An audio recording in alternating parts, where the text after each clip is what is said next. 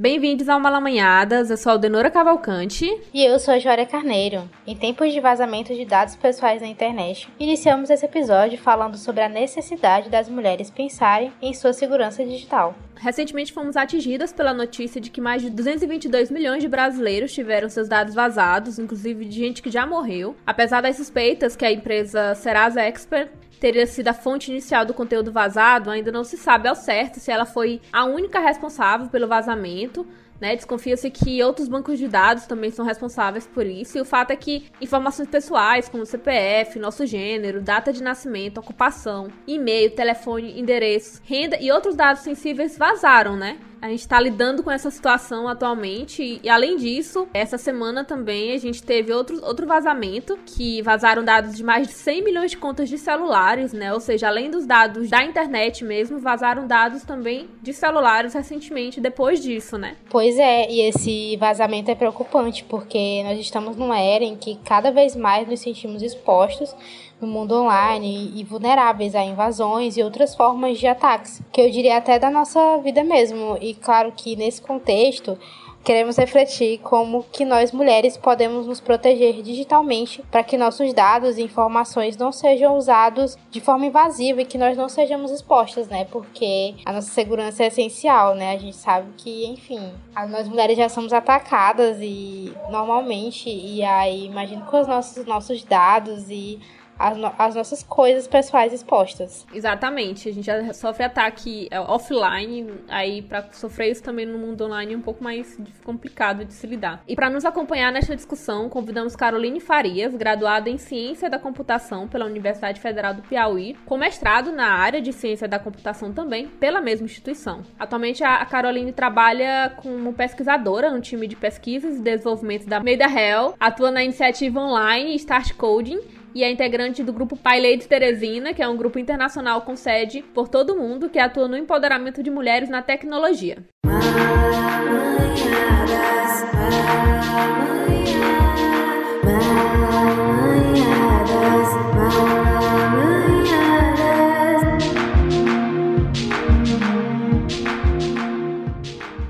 A ideia de discutir segurança digital para mulheres já estava na lista de pautas do Malamanhadas tem um tempo, né? É, foi uma sugestão de nossa ouvinte amiga e madrinha, Maria Tereza Siqueira. Um beijo, Maria. Muito obrigada pela pauta, sugestão de pauta. Mas, muito além de estar na nossa lista, por conta da Maria Tereza, é, foi um tema pensado quando a gente assistiu um vídeo da youtuber Nath Braga, intitulado Antes de Mandar Nudes e Flertar no Tinder, que apesar do título chamativo nesse sentido, fala um pouco sobre segurança digital também. Pois é, no vídeo a Nath dá dicas de como conseguirmos prote nos proteger minimamente os nossos dados na internet, seja utilizando gerenciadores de senha, cuidando dos nossos backups e criando e-mails para cada função, trabalho, compra online, e-mail pessoal e até colocando marca d'água nos nudes, olha só.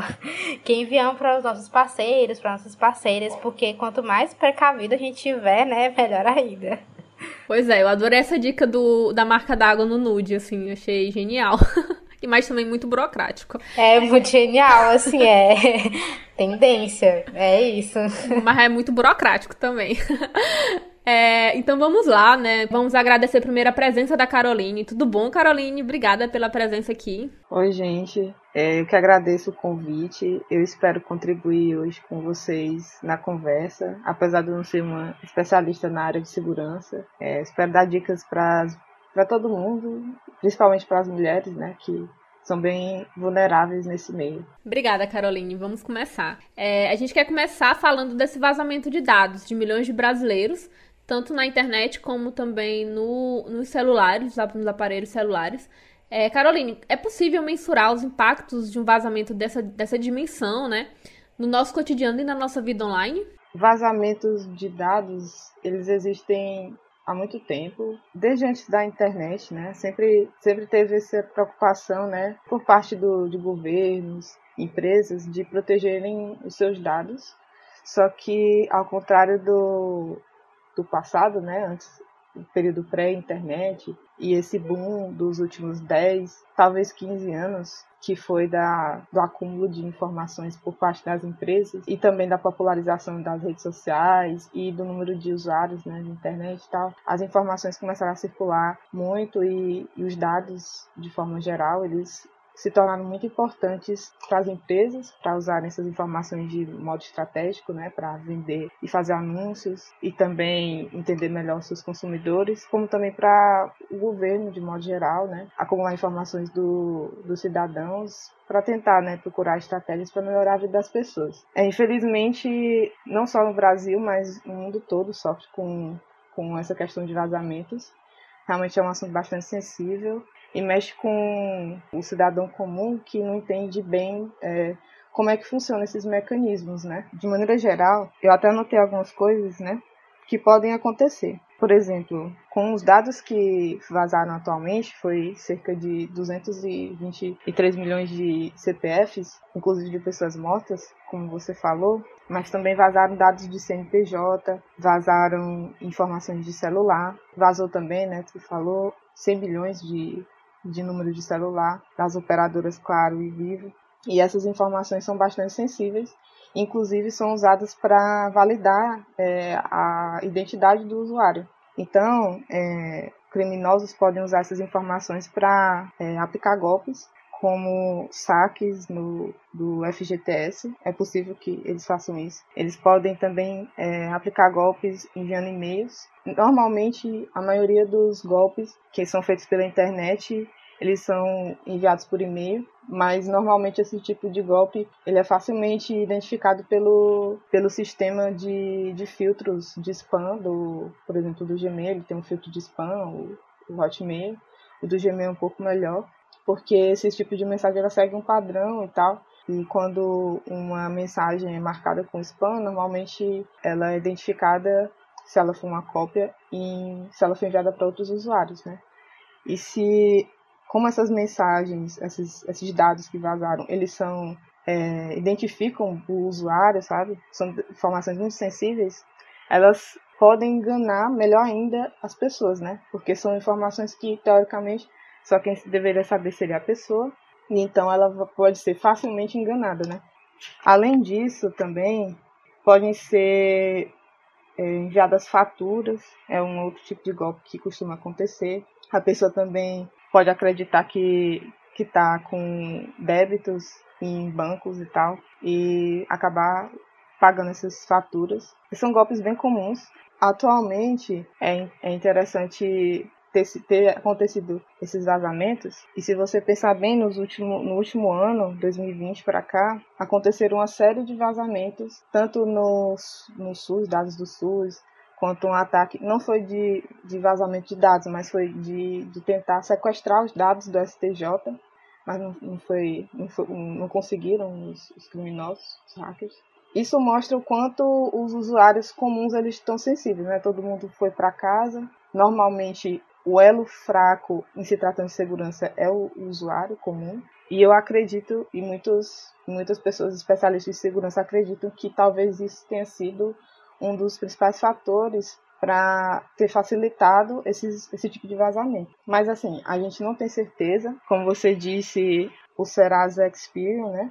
Ele está sendo investigado por conta do vazamento, mas outras empresas podem estar envolvidas, porque são muitas informações. Como eu falei, não tem uma extensão de, de quanto de informação foi vazada, mas só o que foi apresentado nas notícias já é bastante preocupante. E outra coisa que eu descobri também é que é, em 2019 que eu acho que a maioria das pessoas já deve ter ouvido falar, que foi sancionada a Lei de, Geral de Proteção de Dados. Então, todas as empresas, sites, todo mundo que está sob a jurisdição do Brasil, elas são obrigadas a seguir essas, essas, essas regras, essa lei de proteção de dados do usuário. O usuário agora tem um poder maior sobre a, os dados dele. Antigamente, é, estava totalmente é, sobre proteção do, só da empresa, você não tinha muita, muita segurança em relação ao que, como a, as empresas e até o governo estavam usando seus dados, não tinha muita transparência e você não tinha muita opção de negar, né? E hoje, com a Lei Geral de Proteção de Dados, você tem um pouquinho mais de respaldo da, da justiça. Só que, por exemplo, a Lei de Geral de Proteção de Dados, ela prevê punições e multas para empresas que têm algum vazamento de dados. Só que Atualmente, é, acho que o STF ele, ele adiou essa, essas multas. Quando a lei vai, vai começar a entrar em vigor, acho que para o meio desse ano, acho. Então, se descobrirem que empresa vazou os dados, é, na prática ela não vai sofrer nenhuma multa com relação a isso até esse prazo, porque ainda está no período de adaptação das empresas, inclusive a empresa que eu trabalho também está em processo de adaptação a essas, essas leis e regras. E, e assim, é, o usuário comum tem muito pouco é, para se proteger a respeito desse vazamento, porque não foi, não foi uma coisa que é de, foi de responsabilidade desses 223 milhões, né? E os dados estão aí, então não tem muito o que fazer. Está sendo vendido, é, não se sabe para quem, as pessoas tem, tem hackers que estão vendendo por um dólar, por CPF. E assim, a dimensão de, de, do que, que pode ser usado, eu nem, eu nem posso dizer assim, até quando. O que eu posso dizer é que é, são esse tipo de golpe que eu falei, que são comuns, que podem acontecer, mas pode ser que tenha coisas ainda piores que podem ser feitas com essas informações. Então, o usuário comum, quanto antes tomar cuidado né, e prestar atenção essa questão da, das regras, principalmente da LGPD, que é a Lei Geral de Proteção de Dados, e se informar mais, e quanto antes melhor, para evitar esse tipo de, de transtorno.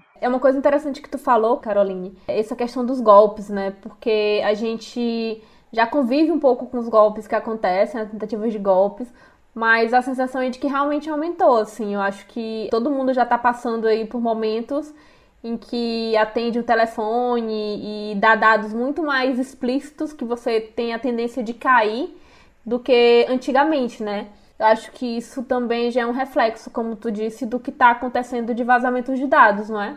E agora mais ainda porque tem um público maior navegando pelas redes, como não tinha antes da pandemia. Pessoas que antes não, não tinha não, não passava tanto tempo acessando as redes, agora estão tá, mais horas expostas e não tem tanta experiência em identificar é, golpes pela internet. Tem gente que acredita em fake news, sabe, umas coisas mais, mais estranhas do mundo. Imagina uma mensagem falando que é do banco, que sabe todas as informações pessoais e tal, ou uma ligação que de alguém que se passa por um conhecido e tal, e sabe sabe informações suas. É, as pessoas realmente estão muito expostas e o debate né, sobre segurança, ele mais do que nunca tem que estar em pauta e é a educação desse, desse público, independente da idade, do gênero e tal, tanto criança quanto adolescente também estão mais expostos. Precisa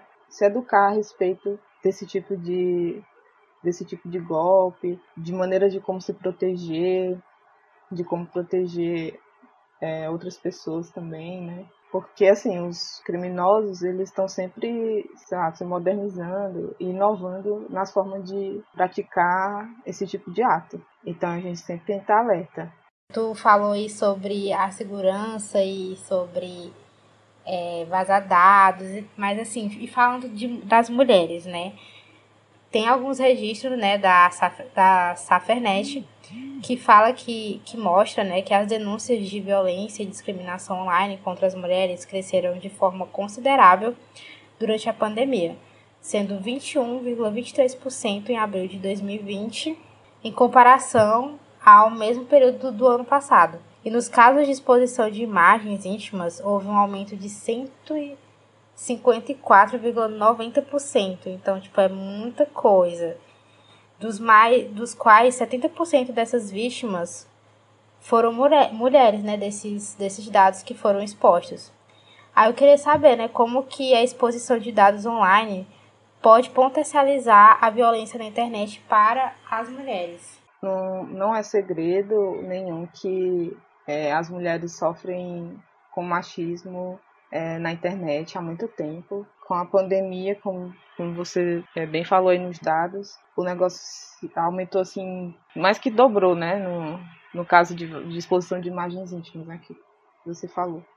E assim, eu dei uma olhada numa pesquisa sobre o acesso à internet por gênero, né? E existe uma diferença que o pessoal costuma chamar de gap, né? No acesso à internet por homens e mulheres. Normalmente, os homens acessam mais internet que as mulheres. Em países desenvolvidos, essa diferença é, na quantidade de mulheres e de homens se expondo, é, é quase igual. Mas em países é, mais pobres, essa diferença é muito grande. Ou países que têm problemas de, de, de gênero assim, bem acentuado. E essa, e essa diferença no uso do, da internet, provavelmente um dos grandes fatores das mulheres elas serem tão vulneráveis ou serem as principais vítimas né, nesse tipo de violência.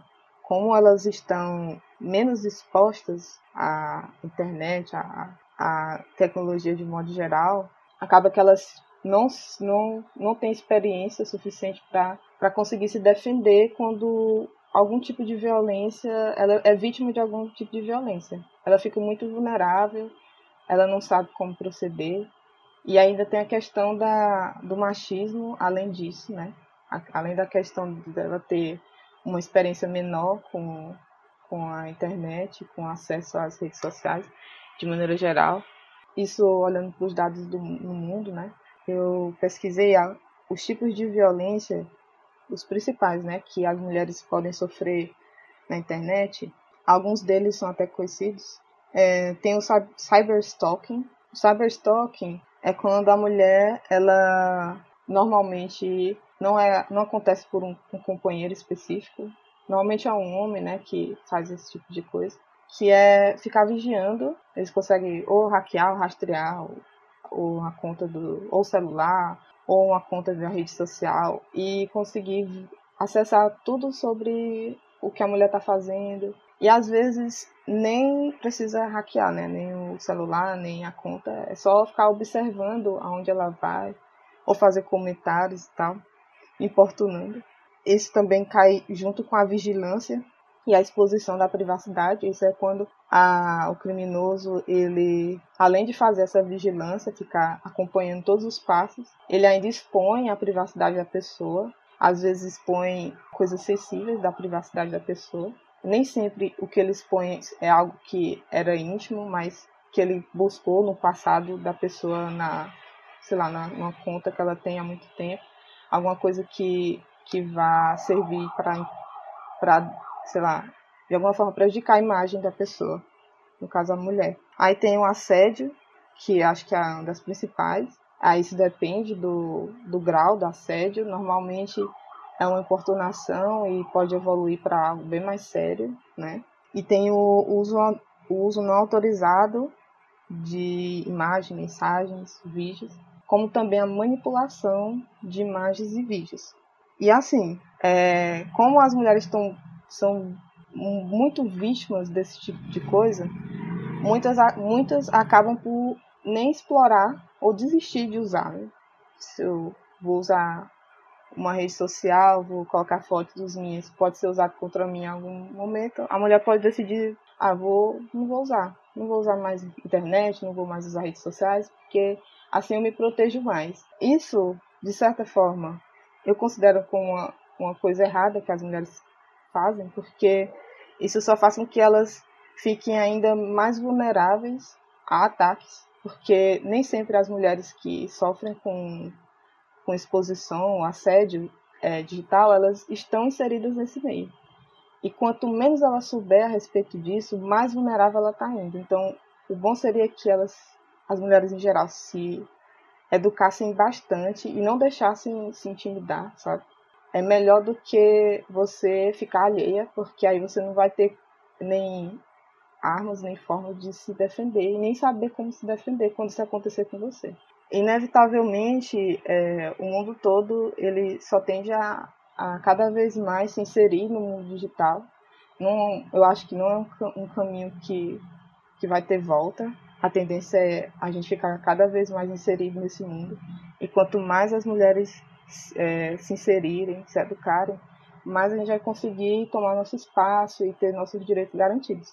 Eu também fiz uma pesquisa a respeito, um reporte, um relatório né, de um congresso que teve sobre segurança em 2019, que fala justamente a respeito disso, sobre as poucas habilidades digitais que as mulheres têm, como isso acaba influenciando na forma como elas são atingidas. Por exemplo, tem países em que o uso da tecnologia está muito avançado e a maioria das pessoas, ou muitas pessoas do, desse país, elas têm dispositivos que são chamados de dispositivos de smart home, que é para você poder automatizar boa parte do seu, das suas atividades em casa, ou para acender a luz, ou para é, controlar o ar-condicionado, controlar o micro-ondas, controlar o portão da sua casa, as câmeras e tal. Então, tem série de dispositivos que você pode acoplar na sua casa para automatizar várias coisas. Tem países que a maioria da população tem esse tipo de dispositivo que eles que foram registrados casos de violência doméstica e casos de mulheres que é, descobriram que os maridos estavam monitorando elas com microcâmeras embutidas no termostato, é, tinham controle da fechadura da casa via internet, ou seja, poderia trancar elas dentro de casa, sabe, aonde ele estivesse, tivesse acesso à internet. E elas não tinham ideia do que estava acontecendo porque elas não tinham conhecimento dessa tecnologia. E aí, quando, quando esse tipo de coisa acontece, elas ficam muito. Elas não sabem o que fazer, não sabem o que está acontecendo, não sabem nem que está sendo monitorada, não sabe nem o que é isso. E esse é um grande risco, porque ela não saberia nem dizer o que tipo de violência ela está tá sofrendo nesse caso. Já uma mulher que tem conhecimento desse tipo de tecnologia, ela já saberia mais como se defender. Esse é um exemplo. No Brasil, em 2005, teve uma, uma jornalista chamada Rose Leonel, que eu, eu pesquisei também a respeito, que ela foi vítima de exposição de imagens íntimas pelo ex-namorado, ou melhor, o ex-noivo, e isso acabou prejudicando a vida dela completamente. Ela perdeu emprego, os filhos dela não tinham mais pais na escola, é, inclusive um, uma filha dela teve que se mudar do país. E essa, essa violência que ela sofreu fez com que ela criasse uma organização chamada Marias da Internet, que ajuda outras mulheres a lidar com esse tipo de exposição. E aí eu achei muito interessante a história dela, porque foi num período bem pré mesmo, 2005, sabe? Bem, e a, provavelmente naquela época é, isso afetou bem mais ela do que afetaria, por exemplo, uma, uma mulher hoje, né? Que tem mais formas de se defender, tem até leis que protegem, e tem órgãos que podem dar assistência e ONGs e organizações, sabe, que estão aí para apoiar as mulheres. Normalmente, esse tipo de violência ele é causado por homens e tá aí que é a, como o machismo, né, que a gente convive no cotidiano, ele se insere também nesse mundo. É, e eu acho assim, incrível, é, eu particularmente sofrer violência eu, assim, assédio sim, né? Acho que todas as mulheres já devem ter sofrido algum tipo de assédio pela internet. Eu não lembro se eu já sofri é, cyberstalking. Eu nunca tive conta minha hackeada, mas eu já conheci muitas meninas que tiveram contas hackeadas, tiveram gente que vazou imagem e tal. E assim, é um é um é desesperador.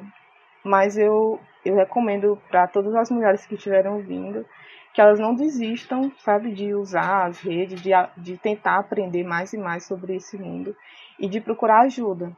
Tem várias formas delas se defender. Eu acho que é, durante aqui a, o, o podcast vai chegar um momento que eu vou poder dar algumas dicas, né, que vão poder ajudar é, milhares de mulheres, homens também, que quiserem se proteger de maneira geral. Mas eu achei muito interessante porque a gente, quando a gente fala de segurança digital, muita gente acha que é só, ah, vão só, vou só trocar minha senha ou algo nesse sentido. E que na verdade, quando a gente fala mesmo de fato e tenta propor uma discussão sobre isso, é, e nós enquanto mulheres falamos sobre isso, é muito de, de de violências que atravessam a gente, que vão desde o ataque mesmo é, escancarado, de, sei lá, no seu post, você posta alguma coisa e você, aquele, aquela sua opinião tem uma grande visibilidade, você é literalmente atacada, xingada, é, ameaçada ali.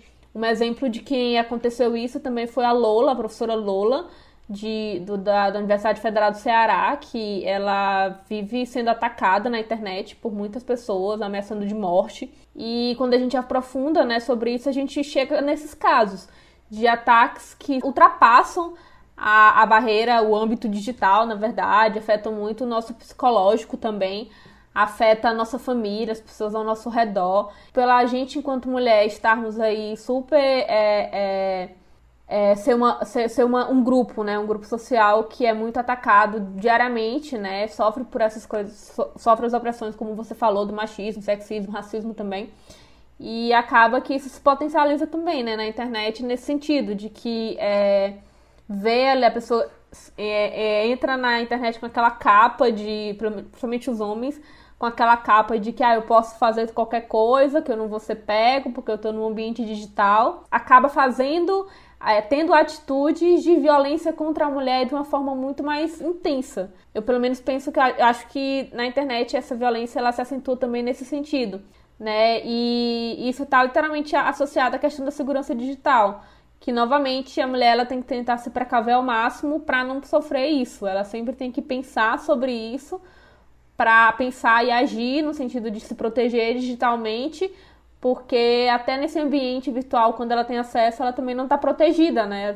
Não tem essa proteção de fato se ela não pensar nisso e não tentar se precaver de todas as formas, né? Sim, exatamente. Ter a, a, as armas para se proteger, saber o, o mínimo, né? Porque, assim, todo mundo, de certa forma, está exposto. Não existe, usando um termo comum, não existe bala de prata. É, sempre tem uma forma de você conseguir burlar a segurança. E alguns são mais fáceis, outros são mais difíceis, né? Algumas hoje ainda não, não sabe como, mas sempre tem uma forma. Então, quanto mais você dificultar, menos chance você tem de, de sofrer esse tipo de violência e mais liberdade você tem de fazer o que você gosta, né? Na internet, fazer coisas do cotidiano também, é, usar suas redes sociais. Porque, assim, o, a internet foi criada basicamente com essa vertente, sabe? De você ter liberdade, de você ser escutado, independente de quem você seja e tal. Mas também tem essa questão de você também estar tá se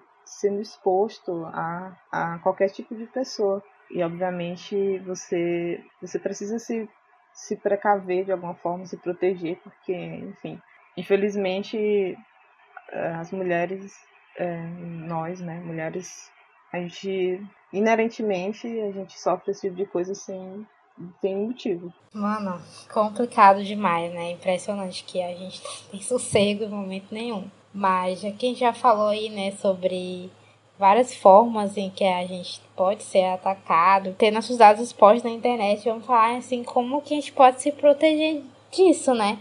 Queria, Caroline, que tu me falasse assim, como que a gente pode tornar o ambiente online um espaço mais seguro para a gente transitar, como que a gente pode conversar sem ter nossos dados expostos, como que a gente pode fazer isso, sabe? Manter a nossa segurança digital. Eu acho que essa responsabilidade de, de ter um ambiente minimamente seguro para os usuários é de responsabilidade das empresas que oferecem um determinado tipo de serviço. É, empresas de redes sociais, se eles querem que seus usuários tenham um ambiente seguro, em que eles se sintam à vontade para falar as coisas, eles têm que criar mecanismos e protocolos e formas de proteger os usuários quando esse tipo de violência acontece. A mesma coisa com outras empresas que não sejam relacionadas a redes sociais, mas que usam os dados dos clientes e esses dados navegam é, por via rede, não necessariamente por internet, mas pode ser por redes próprias, né? Eles têm que ter essa responsabilidade de ter um ambiente minimamente seguro porque os usuários, de maneira geral, eles não têm esse conhecimento mais aprofundado. E mesmo que eles tenham um conhecimento mais aprofundado, eles não têm como interferir no, nas políticas das empresas tá? para mudar a situação.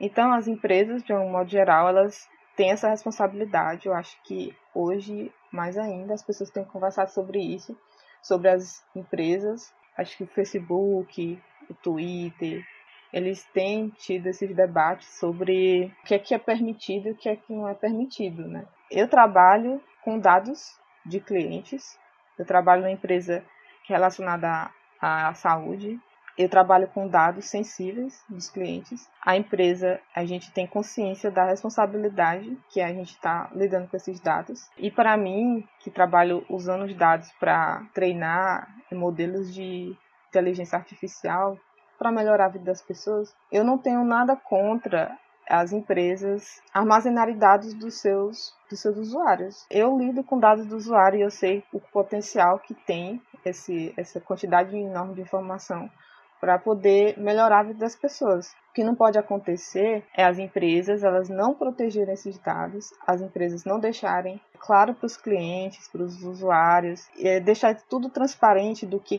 do que, que eles estão usando, para que, que eles estão usando, como eles estão usando essas informações, para quem eles estão vendendo, se eu concordo para quem eles estão vendendo, sabe? Esse tipo de coisa que antigamente a gente não tinha nem ideia e agora a gente tem mais ou menos uma noção, né? o usuário como já tem uma noção de que os dados deles são muito valiosos, sempre foram valiosos, mas hoje com o acúmulo de informação e com o uso que essas informações estão sendo utilizadas para coisas boas, né? Mas também para coisas que podem prejudicar, né?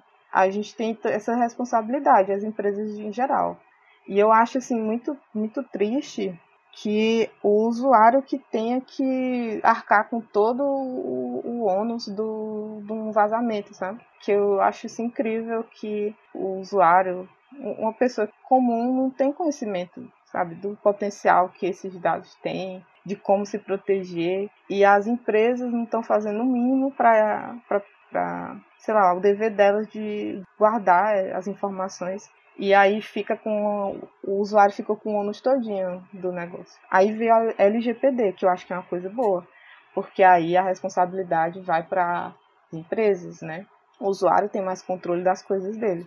Então eu acho que o primeiro passo para para ter um ambiente, um espaço que as pessoas podem transitar, se sentir mais seguras, sejam as empresas terem a responsabilidade de oferecer para os usuários um ambiente seguro. Os usuários em si, eles, a gente tenta, né, de todas as formas se proteger, né, mas isso eu acho não deveria ser um papel da gente. Do mesmo jeito que eu faço analogia com uma pessoa que que quer comprar uma arma, né, sei lá, para se defender no meio da rua, sendo que isso não é a tarefa dela, a tarefa é da polícia, né? Então, o Estado é que tem que garantir a segurança das pessoas, não é a pessoa. Mesma coisa do usuário na internet. Eu acho que a gente acaba colocando esse. É, culpando muito as vítimas e os responsáveis ficam sem, assim, sem respaldo.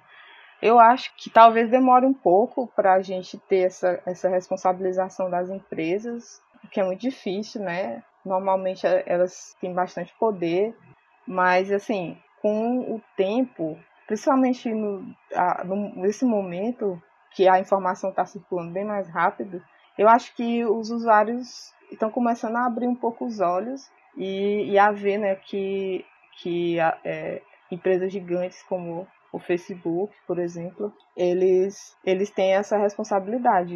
E eles sabem que se eles perderem usuários, eles perdem dinheiro. E acho que essa parte de mexer com dinheiro é, é a parte mais sensível, sabe? Então é a, é a forma de fazer é, essas companhias gigantescas elas mudaram um pouco o jeito delas de ser. É mexer nessa parte sensível do dinheiro.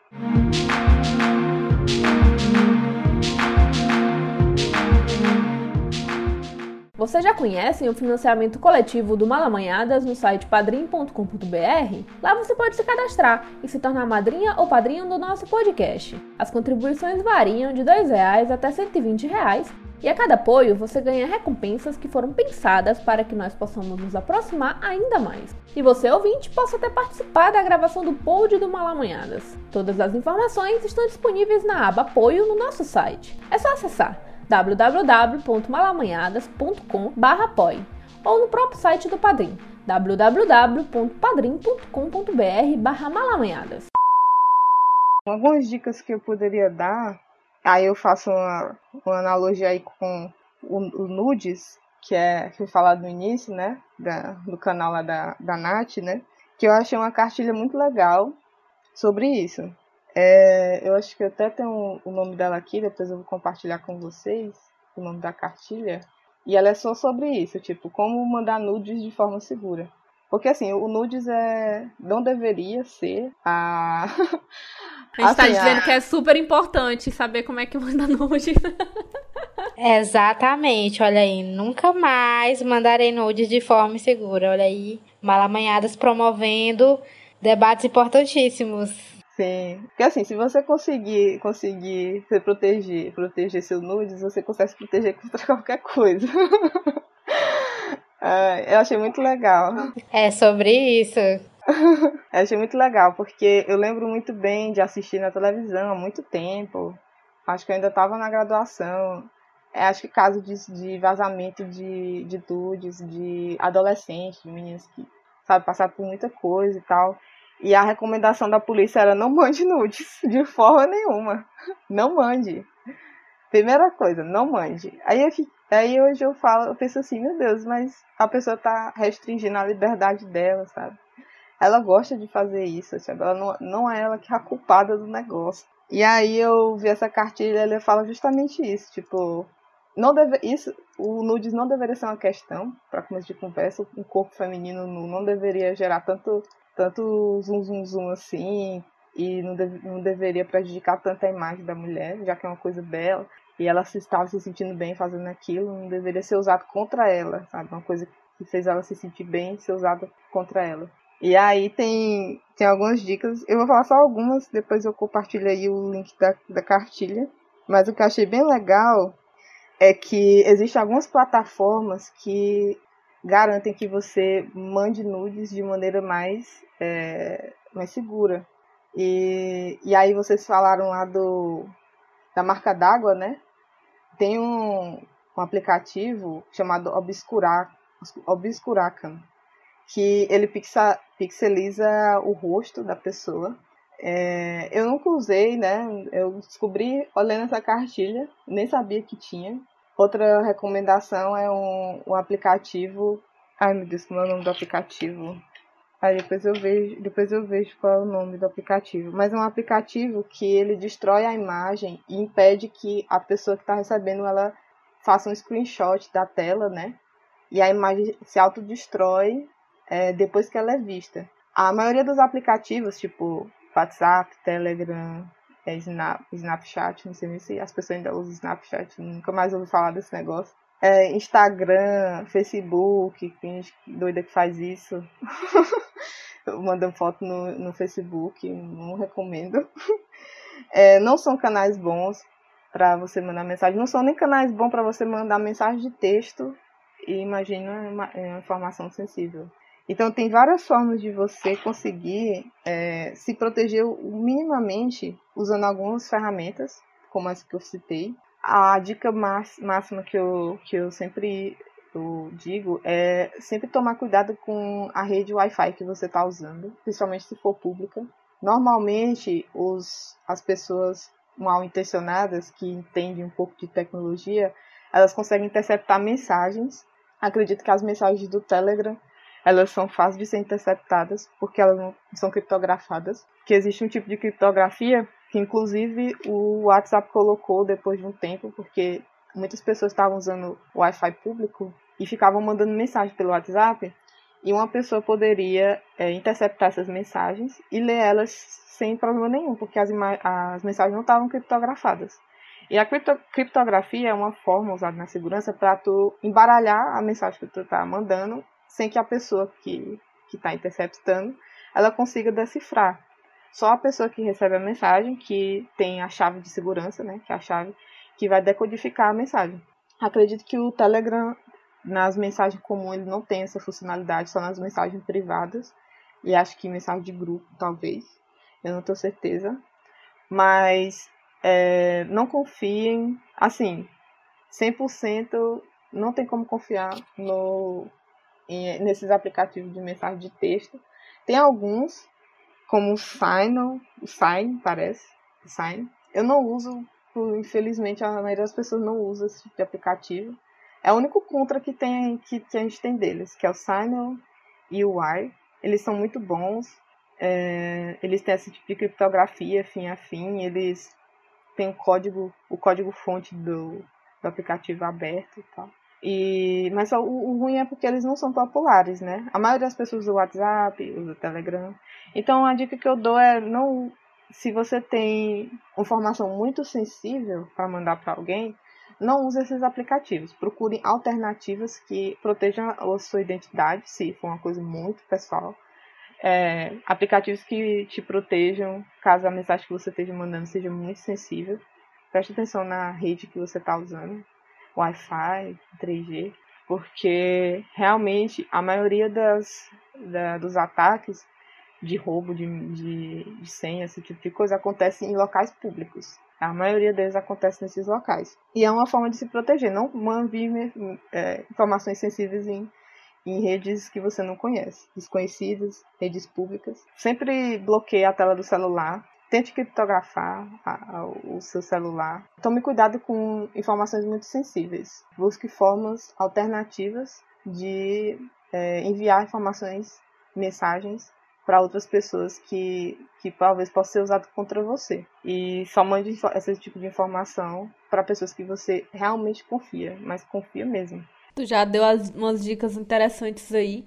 E algo, algo que é um, um ponto que eu acho muito importante, que a gente já pode também falar um pouco, é porque é entender que, na verdade, quando você está dentro do ambiente digital, do espaço online e tudo, e quer utilizar daquele espaço e tem receio de, é, de ser vítima de ataques ou exposições, é entender que você deve se utilizar dessas dicas e dessas essas sugestões que tu deu para fazer uma, uma melhor experiência no ambiente, no ambiente digital ao mesmo tempo de pensar que, na verdade, nada do que tu possa fazer também deve interferir na tua liberdade, né? No sentido de que que tu quer fazer ali, né, mandar um nude, né? Tipo, isso que você falou, né, de que Ninguém deve discutir se a mulher deve ou não mandar um nude. Se ela quer mandar um nude, ela manda um nude. Fazendo uso dessas seguranças digitais, dessas e dessas dicas e estratégias de se proteger. É muito mais de fazer isso, né? De fazer essa proteção do que se privar de, de uma experiência que você vai ter dentro do ambiente digital. Eu acho importante pontuar isso, que é uma coisa que tu falou e que eu achei interessante porque é isso, muitas vezes as pessoas vêm com muitas pedras na mão julgando a mulher por determinadas coisas, sobretudo nisso da questão do, do nude. E na verdade é também uma forma de uma forma de expressão dela e enfim, a vida é dela. É, o que ela pode fazer é se, é se proteger digitalmente, na verdade, para que nada de ruim aconteça com seus dados sensíveis, com suas fotos, enfim, com todas as suas informações, né? Exatamente. É muito importante isso. Eu acho que a liberdade né, da gente, como mulher, a gente realmente não se, não se deixar, é, sabe, ser diminuída nesse, nesse sentido. É, por mais que as pessoas tentem, é muito difícil, né? Também as mulheres não são feitas de ferro e tal. É, mas assim, eu acho que tem comunidades, né? Que a pessoa, a mulher pode se apoiar. Eu acho que os homens também, de certa forma, eles eles podem ajudar os homens bem intencionados, né? Que não são tóxicos como esses, esses outros que tentam acabar com a vida das mulheres, como se as mulheres fossem inimigas, sei lá. E também mudar esse comportamento masculino em geral, até dos homens que, que não se pronunciam quando esse tipo de coisa acontece com a mulher. Então eu acho que para os homens que que escutam malamanhadas. Eu acho que essas dicas também servem para se proteger, mas também para dar um toque numa amiga, Tipo, pode servir também. Ajudar ela quando ela estiver passando por esse tipo de violência, sabe? Dar um apoio. Ir atrás de comunidades, sabe? Que entendem, que, que ajudam, auxiliam nesse tipo de coisa. Eu não conheço, eu não tenho conhecimento de muitas comunidades, infelizmente. Eu consegui achar as Marias da, inter, da, da internet, que eu achei interessante. Mas infelizmente eu não tenho conhecimento de outras comunidades.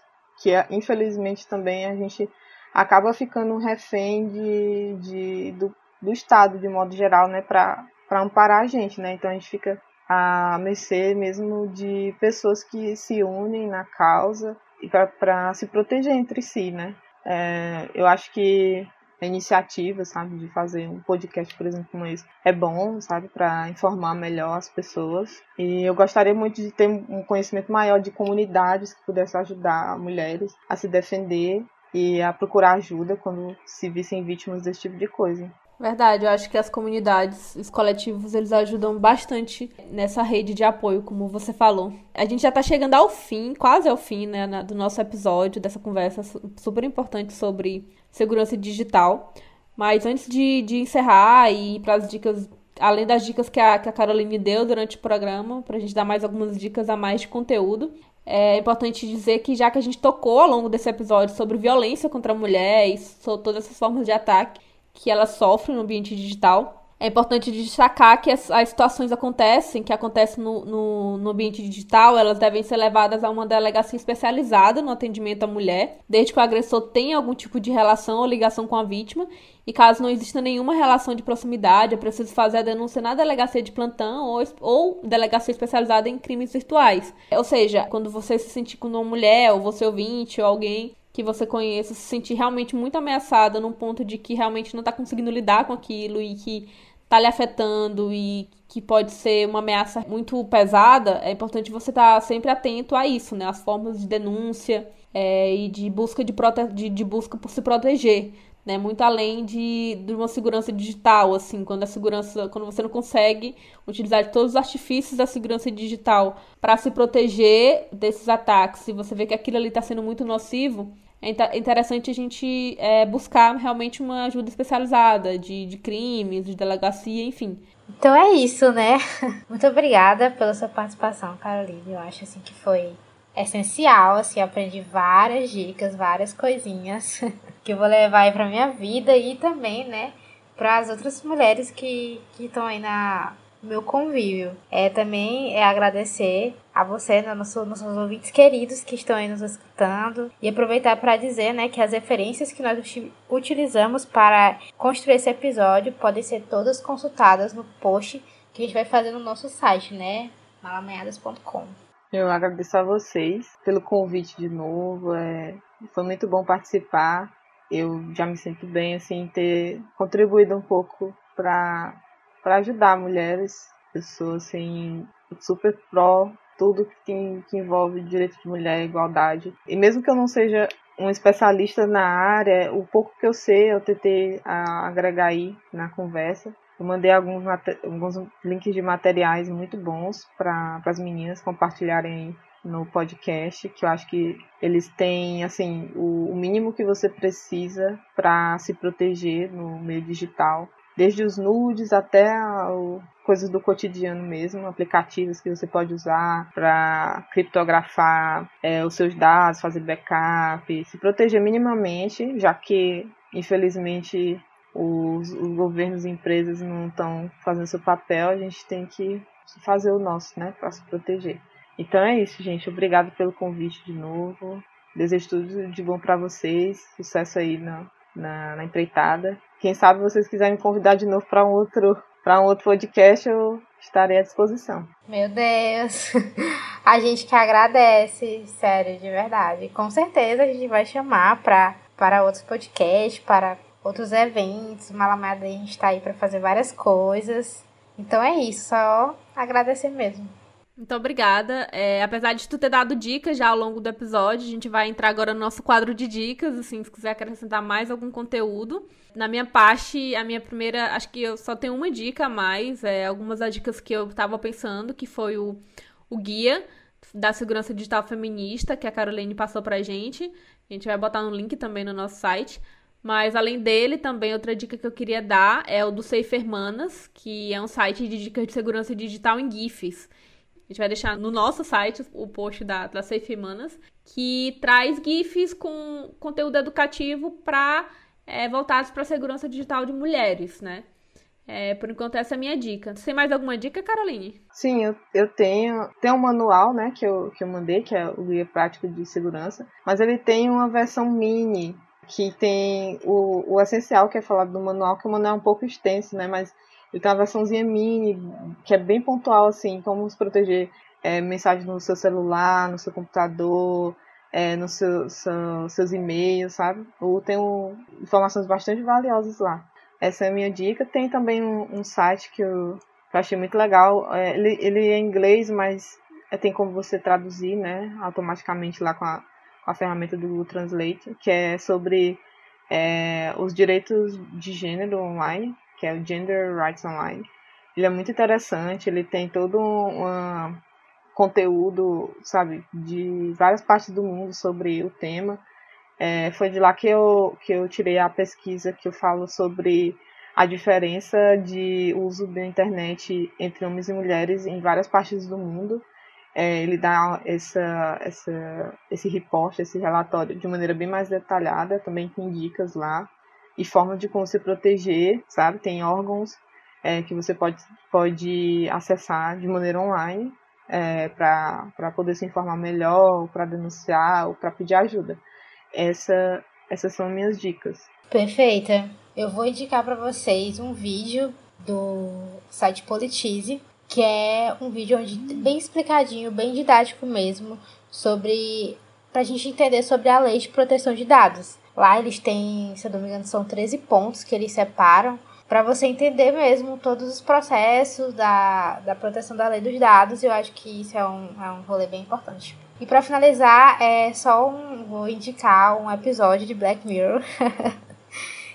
eu sou muito fãzinha de Black Mirror, gente. E tem um episódio que é Odiados pela Nação, que toda essa conversa me fez é, lembrar desse episódio. Foi algo que eu lembrei assim aqui, gravando o episódio junto com as meninas. É um EP que faz reflexão sobre o Twitter, né? Que a gente tá ali, né? Todo mundo destilando ódio para as pessoas, tem roletamento, cancelamento. E aí um, um cara, ele resolve pegar todos os dados de onde essas pessoas moram, essas pessoas que tweetam, né? Que tem ali os dados que são disponibilizados pelo Twitter, né? Que tem fácil acesso, enfim, quem hacker sabe. E aí depois ele vai se vingar de todas essas pessoas. E aí ele usa os dados dessas pessoas que estão disponíveis pelo Twitter para fazer isso, enfim. E eles usam umas abelhas lá, umas coisas que só assistindo para saber, entendeu? Então a minha dica é, minhas dicas são essas.